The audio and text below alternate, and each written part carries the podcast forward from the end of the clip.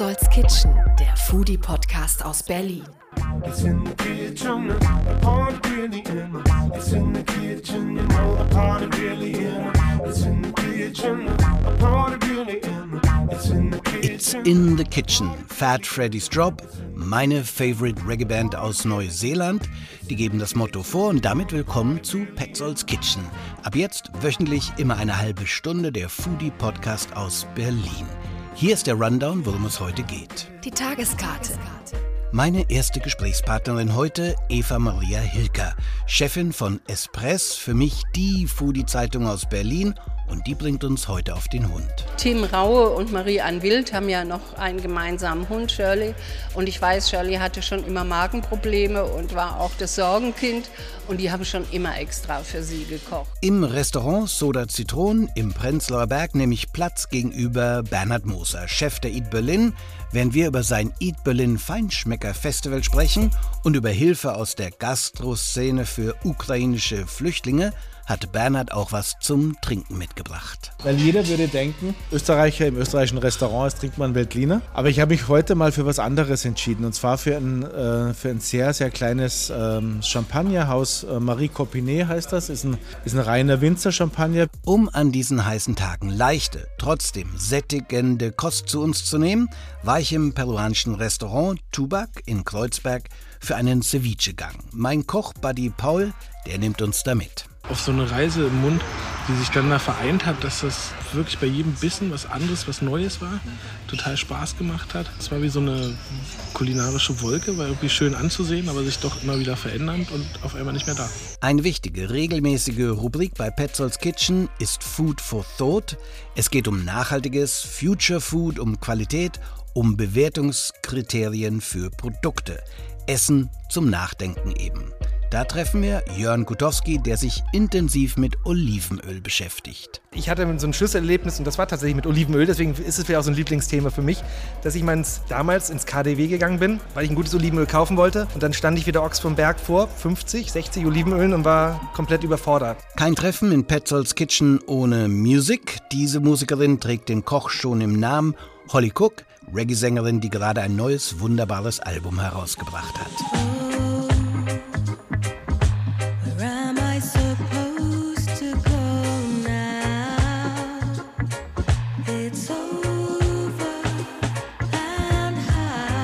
Who should cook for me? Anthony Bourdain, I think, would be like the ultimate.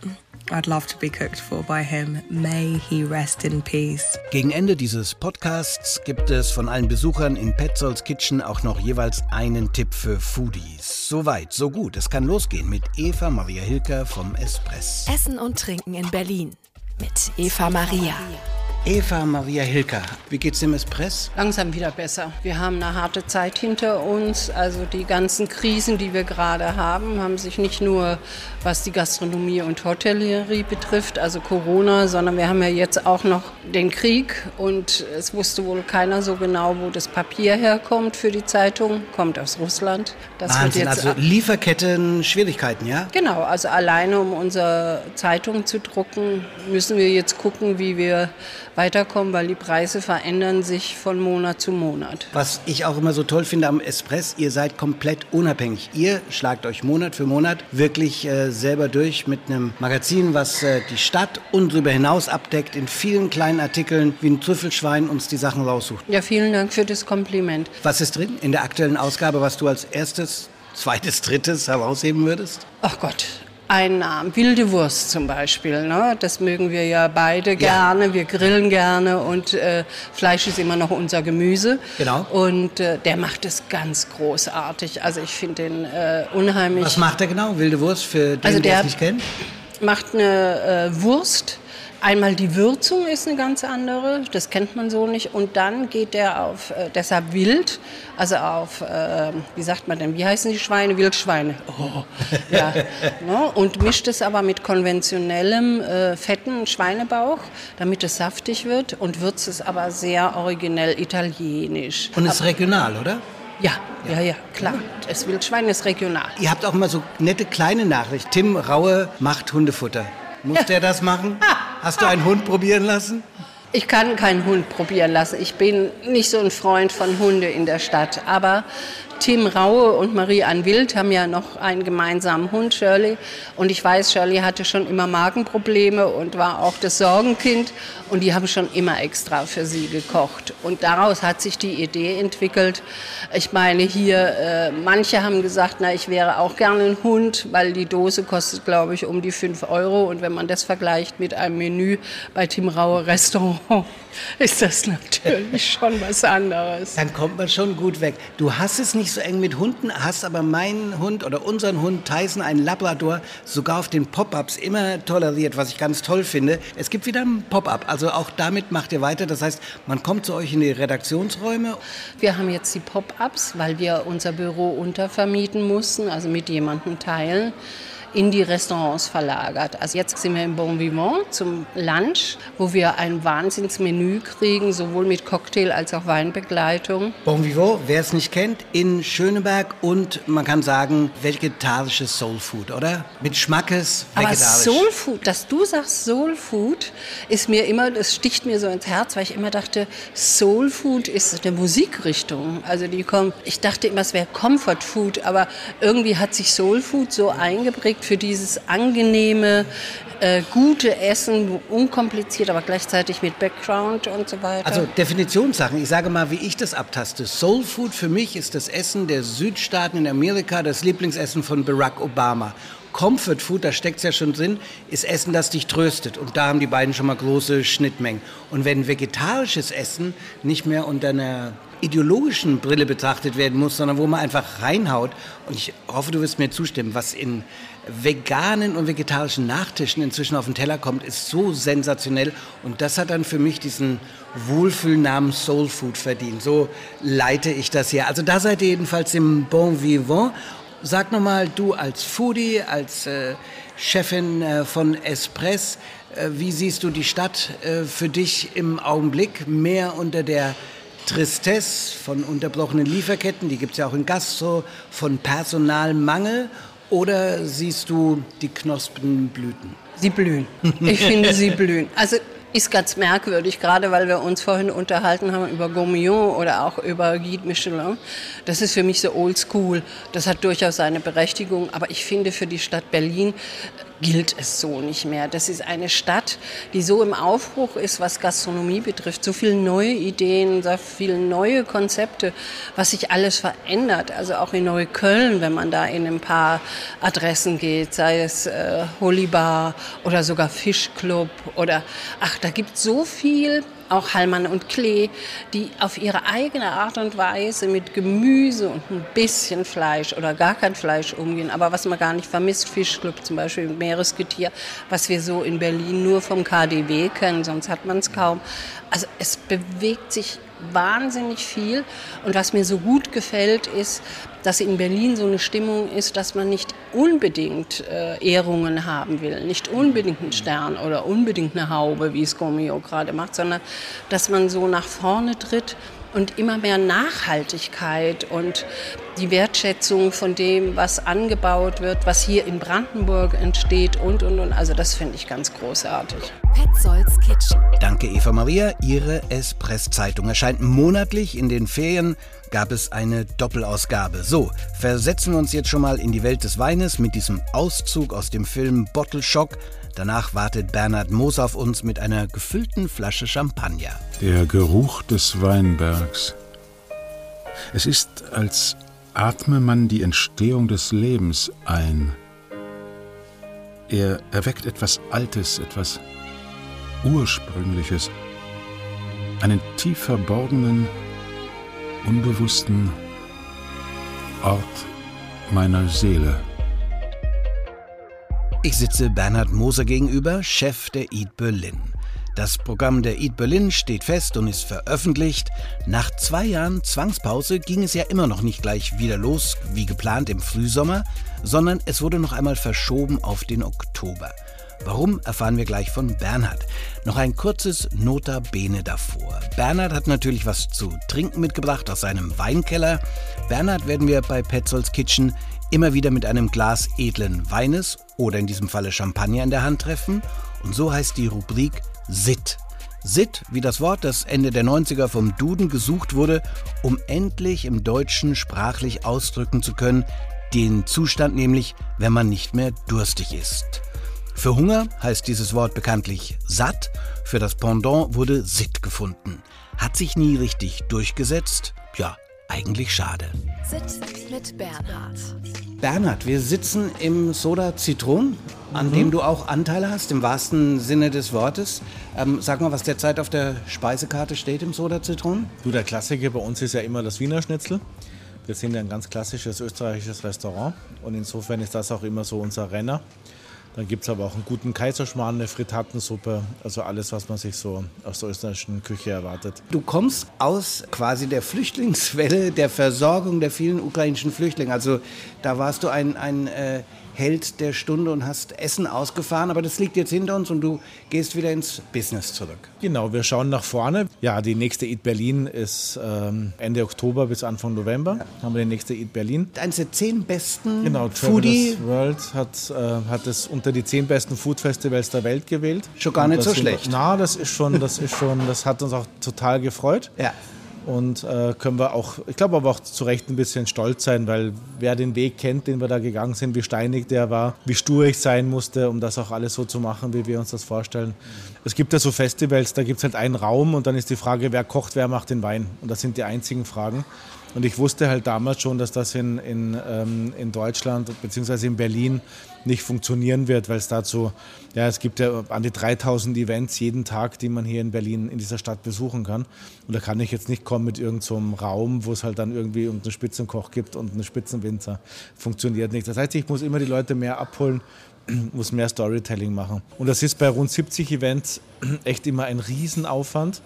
Äh, der uns sehr, sehr beschäftigt. Und gerade in so finalen Phasen, also kurz vor der Pressekonferenz, kurz vor der Magazinproduktion, ist das immer sehr, sehr viel zu tun. Aber es macht auch einfach wahnsinnig Spaß, weil ich ein starkes Team habe. 27. Oktober, richtig? Genau, da geht's los. Ähm, ja, wir haben einen, einen, einen großen Star der, der Kulinarik da, Dario Cecchini äh, von der Toskana, der, der wahrscheinlich berühmteste Metzger dieser Welt. Und ähm, ja, wir haben ganz äh, tolle äh, Köche da. Wir haben äh, aus, aus Hamburg den ähm, Rüffer, also wir haben ganz tolle Gastköche, wir haben einen, einen äh, französischen Sternekoch aus, der, aus dem Bordeaux, der zu uns kommt. Und also wir werden wieder deutlich internationaler sein. Aus Kopenhagen kommen die Leute, aus, aus London kommen die Leute, um bei uns zu kochen. Und das wird schon, also man merkt, dass, man, dass wir langsam so ein bisschen aus dieser Lähmung, die uns Corona einfach auch beschert hat, wieder rauskommen, auch vom Kopf her. Und dass wir anfangen wieder über die, über die Grenzen Deutschlands hinaus zu denken, auch in der Kulinarik. Woran denken wir denn mit dem, was du eingegossen hast? Schönes Beispiel für diese Internationalität. Genau, weil dachte ich mir, ich habe so ein bisschen ja. was vom Etikett gesehen, ja. dachte ich, ja. das passt. Weil jeder würde denken, Österreicher im österreichischen Restaurant trinkt man Veltliner. Aber ich habe mich heute mal für was anderes entschieden. Und zwar für ein, äh, für ein sehr, sehr kleines ähm, Champagnerhaus. Äh, Marie Copinet heißt das. Ist ein ist ein reiner Winzer-Champagner. Winzer-Champagner bedeutet, dass wir eine, in dem Mal Weinmacherin haben, die also die eigenen Trauben zu Champagner vererntet und den auch in den eigenen Kellern äh, verarbeitet. Also das ist quasi so von der, von der Kleinteilig her die, die höchste Stufe, die man erreichen kann. Ja.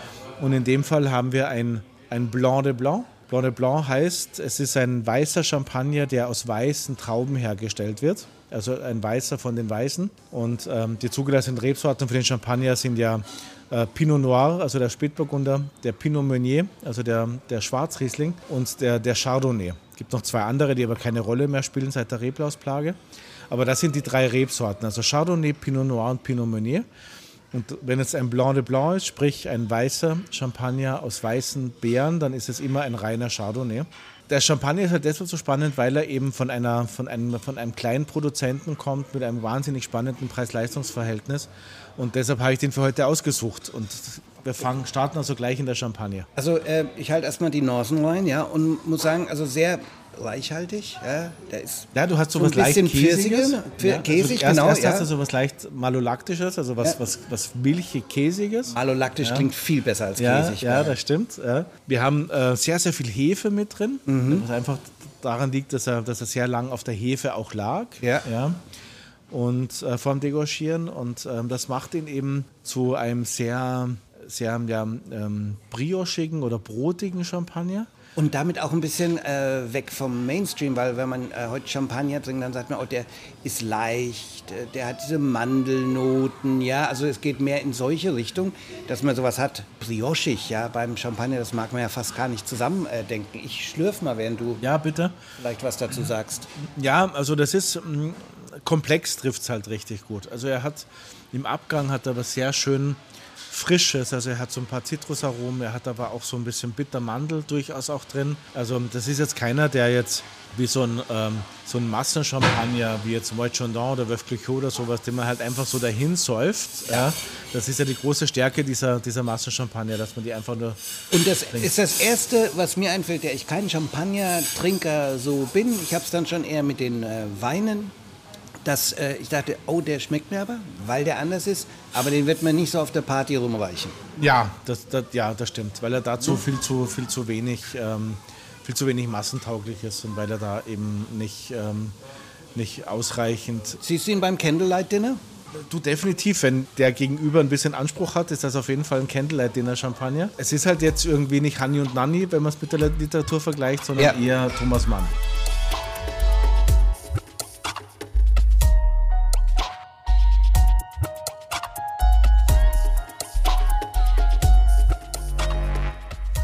Bernhard Moser hat Thomas Mann ins Glas gegossen. Am 27. Oktober beginnt die Eat Berlin, geht bis zum 6. November. Schon etwas früher und auch aus der Pandemie zwei Jahres Zwangspause zurück meldet sich die Berlin Food Week. Während die Eat Berlin das Festival für die vor allem Feinschmecker ist, sieht sich die Berlin Food Week eher als Trendforscherin, als Trüffelschwein für Innovation, ist er Street als Fine Dining. Die Vorfreude ist jedenfalls groß bei Michael Hetzinger, Mitorganisator der Berlin Food Week. Über den Tellerrand. Wir freuen uns wahnsinnig, dass in diesem Jahr endlich wieder eine richtig große Berlin Food Week stattfinden kann, nachdem wir im letzten Jahr mit einer etwas kleineren Ausgabe am Start gewesen sind. Die Formate sind die, die wir auch die vielen Jahre davor schon hatten. Besonders froh sind wir über unseren Länderpartner in diesem Jahr, nämlich Österreich, unser Nachbarland im Süden. Da haben wir ein ganz spannendes Programm. Österreich wird sich ein bisschen von einer etwas ungewöhnlichen Seite zeigen, wird ganz viele ProduzentInnen mitbringen, die sich zum Beispiel im House of Food präsentieren. Auch Stadtmenü ähm, ist nachhaltig wie gehabt in diesem Jahr. Und zwar haben wir das Motto vom Rinde verweht. Ich lasse ein bisschen Platz für kleine Lacher. Hinter dem Motto verbirgt sich die Idee, dass die Menüs der Restaurants in diesem Jahr das Thema alternative Proteinquellen und Fleischersatzprodukte thematisieren. Also es geht eben darum zu zeigen, wie kann neues Fleisch aussehen, aber auch darum zu zeigen, wie man mit Gemüse fleischähnliche Umami-Erlebnisse an den Start bringen kann. Wir haben auch einen Kooperationspartner bei, beim Stadtmenü, das ist äh, Redefine Meat, das ist ein israelisches Startup, die Fleisch aus dem 3D-Drucker machen. House of Food ist wie gehabt im Bikini Berlin mit mehr Ausstellern als im letzten Jahr. In diesem Jahr haben wir, haben da mehr Platz und ähm, haben wir da ganz spannende Manufakturen, Startups zusammengesucht über das ganze Jahr und die eingeladen ins House of Food, die sich dort präsentieren. Und übrigens, ähm, wer nicht in Berlin sein kann, der kann das House of Food auch als Pop-up in Frische Paradies Filialen im ganzen Land finden. Die Berlin Food Week geht vom 10. bis 16. Oktober. Die Hitze lässt nicht nach in diesem Sommer. Jetzt erleben wir den Klimawandel also direkt vor der Haustür und bei dieser Hitze kann man natürlich kein Eisbein reinschaufeln oder ähnlich schwere Gerichte, sondern leichte Kost.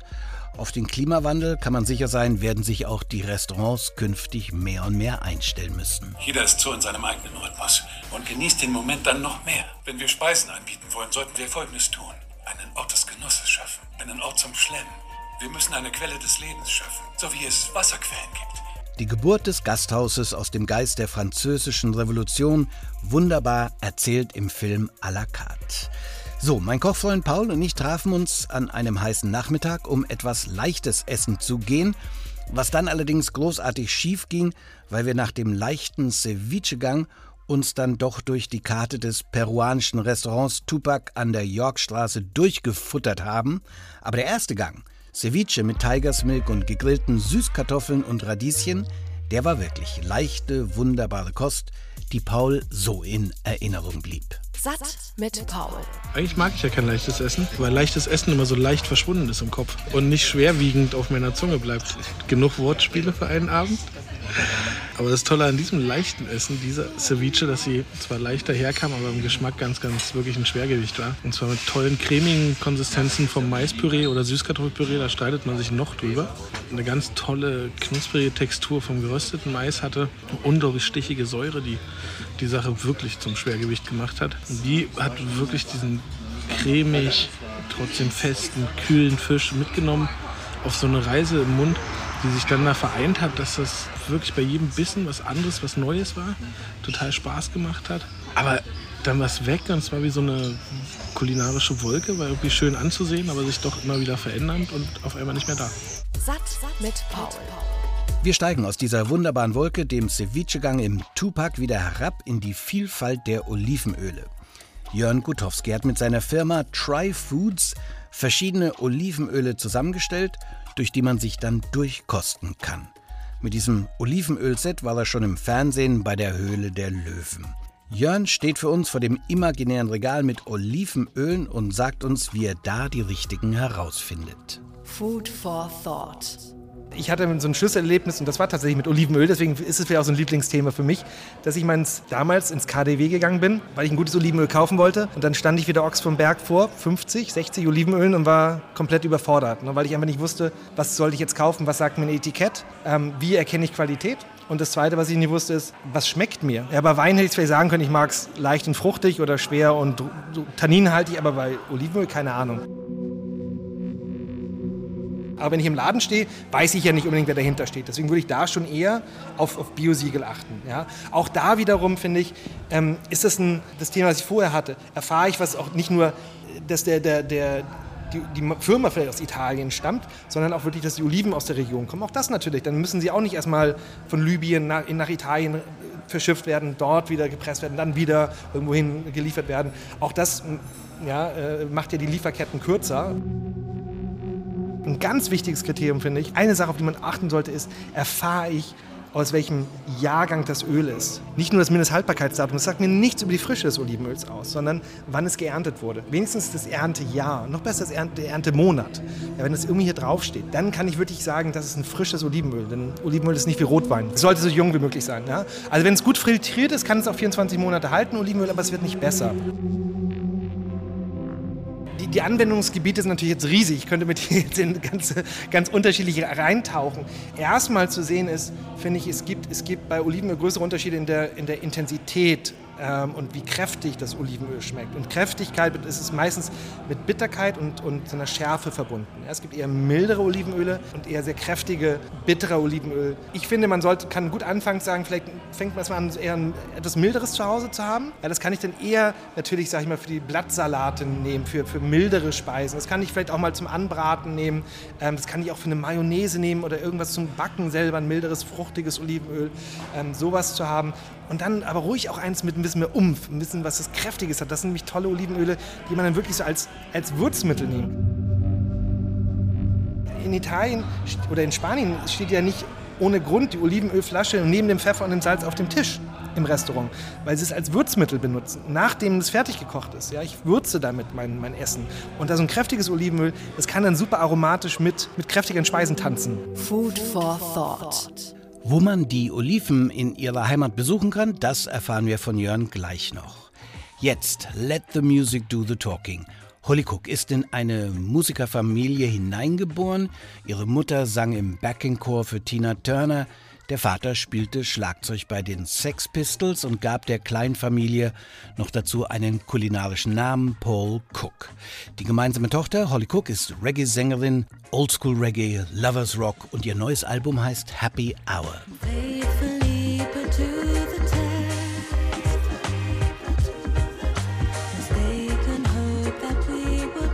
Nachdem wir über Holly Cooks neues Album uns unterhalten haben, wie es ist, als Tochter eines berühmten Schlagzeugers aufzuwachsen, haben wir uns dann über Essen unterhalten. Wie sich herausstellt, ein wichtiges Thema für Holly Cook mit vielen bunten Erinnerungen. this is gonna be so funny.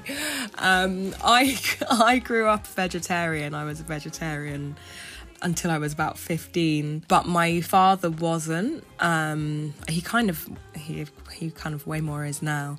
Um, so I have a real strong memory of growing up to the smell of bacon. and finding it like an absolute like tantalizing joy um, which I didn't try until I was in my 20s. so, Doppelfrage. Für wen möchte Holly Cook einmal kochen? Wer soll einmal für sie kochen? I get quite scared cooking for people. I do love cooking, but I'm by no means like a, a well versed chef. I have like my certain dishes. I think I would like to cook for I like to cook for my dad actually. Who should cook for me? Anthony Bourdain, I think, would be like the ultimate. I'd love to be cooked for by him. May he rest in peace. Dieser Podcast heißt Petzolds Kitchen, ist auch für Holly Cook die Küche der wichtigste Ort in der Wohnung. It is. It's just where everything happens, whether cooking's happening or not. Like, even if, like, at parties, like, I love having parties at my house. Most of the time, everyone will be in the kitchen, or there'll always be a separate party happening in the kitchen. It was the room during lockdown where I found, like, the most sanctuary. There's just always something creative to do in there, I think. It's just, uh, it's it's not a room for relaxing in but there's something also very calming about being in that space at the same time. And you know when especially if it's like a family home or it's like you know where food is is cooked with love and then the family comes together to enjoy you know it's it's it's it's a magical room. Holly Cook, großartige Reggae-Sängerin, ihr Album Happy Hour sei empfohlen. Jetzt geben die heutigen Experten noch jeweils ihren aktuellen Tipp ab für Essen, Trinken, Produkte oder auch einfach für einen Foodie-Trip nach draußen. Top 5. Zuerst Bernhard Moser. Also ein ganz, ganz großer äh, Tipp von mir ist die vegetarische Küche, die halt einfach auch kein Trend mehr ist, sondern einfach auch so ein Stück weit einfach auch in einer Qualität ankommt, die unfassbar gut ist. Und da ganz, ganz äh, speziell das, äh, das Restaurant Bon Vivant, ähm, die einfach ein großartiges Handwerk beherrschen und dann nochmal mit sehr, sehr viel Liebe äh, äh, sich dieser gemüsebasierten Küche einfach auch widmen. Und insofern, ähm, ja, das Restaurant Bon Vivant in ähm, Schöneberg wäre da mein großer Tipp. Bernhard empfiehlt den Besuch vom Bon Vivant. Dort haben wir heute auch schon erfahren, fand das Pop-up-Essen mit dem Espress von Eva Maria Hilker statt. Eva Maria selbst möchte uns aufs Land führen. Ich war draußen in Brandenburg bei den Michelbergers auf der Farm und die haben einen äh, Kohlrabi-Taco gemacht aus einer Kohlrabi, rohen Kohlrabi-Scheibe, das bestrichen mit äh, Pastinackencreme, dann eine scharfe Blüte drauf, ich habe es vergessen, was es ist und äh, ich glaube Kapern waren es, ich weiß nicht mehr. Genuss hoch 10. Das ist Michelberger, Hotel Michelberger. Die haben ja auch ein Restaurant. Die haben gerade den Hof wieder auf. Das ist so lustig. Letztes Jahr hatten sie Kisten, wo du, wenn du Menü bestellt hast, das ganze Gemüse in den Kisten war, roh. Du konntest sehen, was alles verarbeitet war. Also ich finde es nicht schlecht. Das besagte Restaurant Michelberger finden wir an der Warschauer Straße. Jörn Gutowski hat uns heute das Olivenöl in seiner Vielfalt vorgestellt.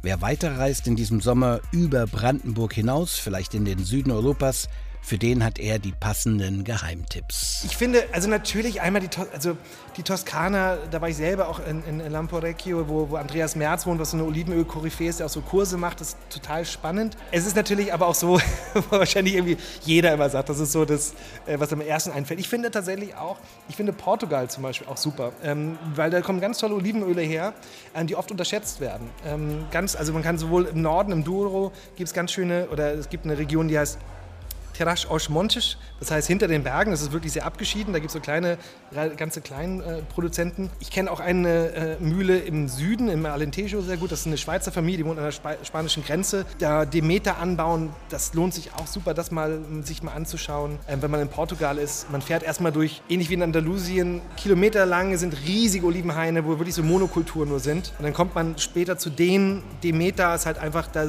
da wachsen die alten knorrigen Olivenbäume, da sind andere Pflanzen dazwischen. Das ist halt ein riesiger Unterschied und das fand ich so beeindruckend, das zu sehen. Also das, das ist auch auf jeden Fall eine Empfehlung. Mein eigener Tipp für heute ist für die Couch Potatoes. Der Film ist nicht ganz neu, aber ein Klassiker für mich, wenn es um Essen und Film geht. Kiss the Cook. Ein Küchenchef reist in einem Foodtruck quer durch die USA mit einem Freund und seinem Sohn. Ein Roadmovie im wahrsten Sinne. Auf der Fahrt findet Karl der Küchenchef wieder die Nähe zu seinem Sohn und auch zu sich selbst. Für mich bester Romantic Comedy Road Movie Foodie Film ever. Habe ich schon x-mal gesehen. Da natürlich auch die Showdown-Szene zwischen Restaurantbesitzer Dustin Hoffman und dem Chefkoch, gespielt von John Favreau. Ich sage Tschüss, bis zum nächsten Treffen hier in Petzolds Kitchen. Petzolds Kitchen. Sie wissen, wer heute Abend kommt? Heute beurteilt uns der wichtigste Kritiker der Stadt. Ja. Sie wissen, das dass ein. Online-Blog an AOL verkauft wurde. Für 10 Millionen Zehn. Dollar. Ganz genau. Ja. Das wussten Sie. Ja, wusste ich. Okay. Er ist ein großes Tier, deswegen will ich ein tolles Menü zubereiten. Sie wollen, Sie wollen ihm ein tolles Menü Ja, zubereiten? ich will gutes Essen für ihn kochen. Ja, äh, ja, naja, dann... Unser Laden steckt kreativ in einer Sackgasse. Sackgasse? In einer kreativen Sackgasse. Ist Ihnen klar, dass wir erfolgreicher sind als jeder andere Laden Ich in der rede nicht Gegend? vom Umsatz. Ich rede von der Kreativität, vom Essen, das wir servieren. Wir servieren seit fünf Jahren dieselben Gerichte. Wissen Sie noch, als Sie Eingeweihte auf die Karte gesetzt haben? Meinen Sie mein Kalbsbries? Meinen Sie das mit Ja, Eingeweide? diesen künstlerischen Scheiß auf der Speisekarte mochten die Leute nicht. Kein einziger hat ihr Kalbsbries bestellt. Bitte hören Sie auf mich. Ich habe ein Vermögen in diese neumodischen Dinger gesteckt, in diese französische Kochplatte oder was immer das ist. Französische Herdanlage. Nicht jeder Chefkoch bekommt sowas. Ja, Wissen Sie, ich wieso gerade Das Sie? weiß ich zu Wissen schätzen. Sie warum? Nein. Weil Sie die verdient haben. Das ist Ihnen gar nicht bewusst. Aber ich weiß es, Sie verdienen das. Also seien Sie heute Abend mal einsichtig. Sehen Sie, wenn Sie Stones-Tickets kriegen und Jagger spielt nicht Satisfaction, wie würden Sie sich dann fühlen? Würde Ihnen das Spaß machen? Nein. Nein, Sie würden die verdammte Bude abfackeln. Ihr Menü funktioniert. Die Leute mögen es. Karl, tun Sie heute Abend, was Sie wollen. Sie sind der Chefkoch. Aber wissen Sie, was ich denke? Ich denke, Sie sollten Ihre Hits spielen. Petzolds Kitchen, der Foodie-Podcast aus Berlin.